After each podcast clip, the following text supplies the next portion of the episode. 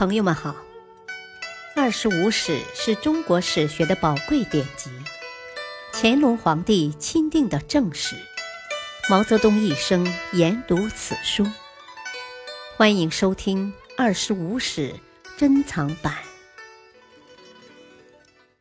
第七部《宋书》传记第七：王玄谟、薛安都。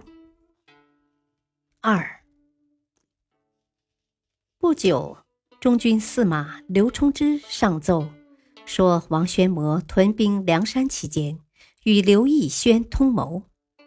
孝武帝虽查无实据，仍以王玄谟偷取叛军物资、虚言功劳等罪名免其官职，但很快被重新启用，改任雍州刺史。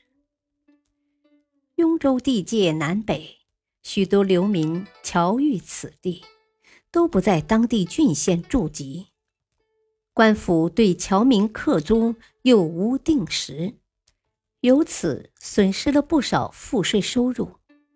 针对这一情况，王玄谟上书请求撤销侨郡、侨县，流民和当地居民一样，在官府驻籍。向朝廷纳租服役，这一建议得到了孝武帝的许可，却遭到了侨寓雍州士族的反对。他们散布流言，说王玄谟招募兵卒，密谋造反。孝武帝派亲信吴喜去见王玄谟，表示支持雍州土断，不要顾及谣言，并捎去一封信。信中说：“你已是七十岁的老头子了，还有什么不满足？要造反呢？我们君臣的关系是谁也破坏不了的。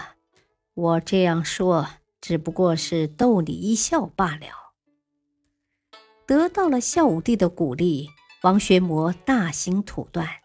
由于境内怨言太大，孝武帝怕激起民变，诏令罢除。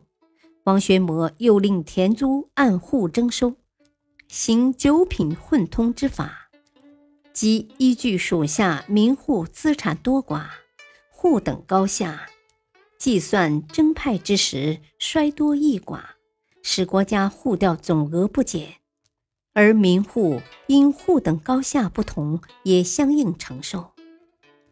但当时田租征收已是按丁征收的丁租制。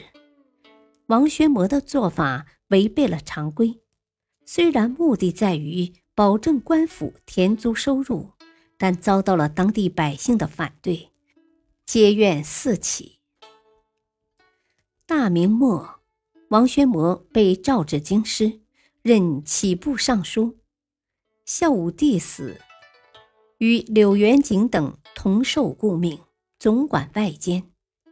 当时朝廷正出多门，王玄谟以颜值不阿，被外迁清冀二州刺史。刘子业杀晏师伯、柳元景后，朝中无可用之人，王玄谟被调回任领军将军。当时其亲属劝他称疾回命，但他还是认为不可失君臣之节。以避难苟免，回朝赴任。在任期间，屡次犯言见朕，请求刘子业缓刑戒杀，以安民心。明帝即位后，王玄谟受到特殊礼遇，被拜为车骑将军、江州刺史，总领水军讨伐四方反抗势力。上朝时因患脚疾。以成于出入，后死于南豫州刺史任内。薛安都，出生四百一十年，卒年四百六十九年，河东汾阴人，今山西万荣。薛氏为河东大姓，仅汾阴一地就有三千余家。安都之父薛广。是当地的豪强，拥有步曲。晋末，刘裕北伐后秦时，曾获得他的援助。后秦亡，晋拜其为上党太守。薛安都少时以勇猛闻名乡里，他精于骑射，喜欢结交勇武侠义之士。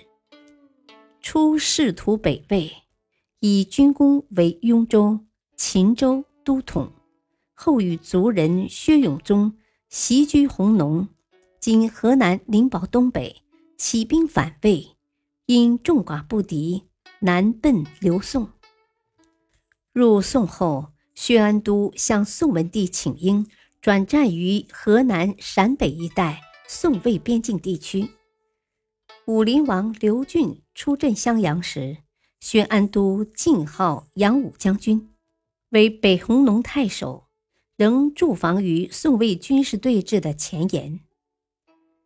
元嘉二十七年（四百五十年），宋分东西两路北伐，宣安都属西路统辖，率步骑为前锋，随柳元景所率领的西路军进军关陕，策应东路军主力。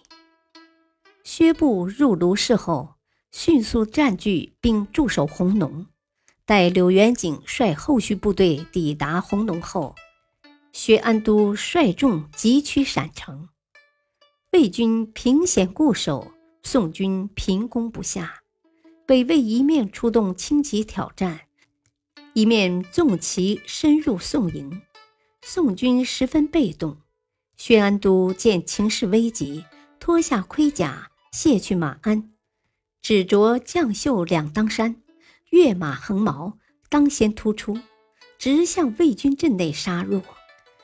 魏守将张师连提见薛安都赤膊挥矛，锐不可挡，令军卒一齐放箭。薛安都持矛四面玄武，箭被挡回，反伤了魏兵。宋军趁势杀转，将魏军冲散。次日，两军列阵再杀。薛安都对部将鲁方平说：“强敌在前，坚城在后，不拼命怕不行了。我与君相约，我们一同出战。君若不进，我当斩君；我若不进，君可斩我。”于是，薛安都在左，鲁方平居右，各率部众猛攻魏阵，一时间喊杀连天，声震山谷。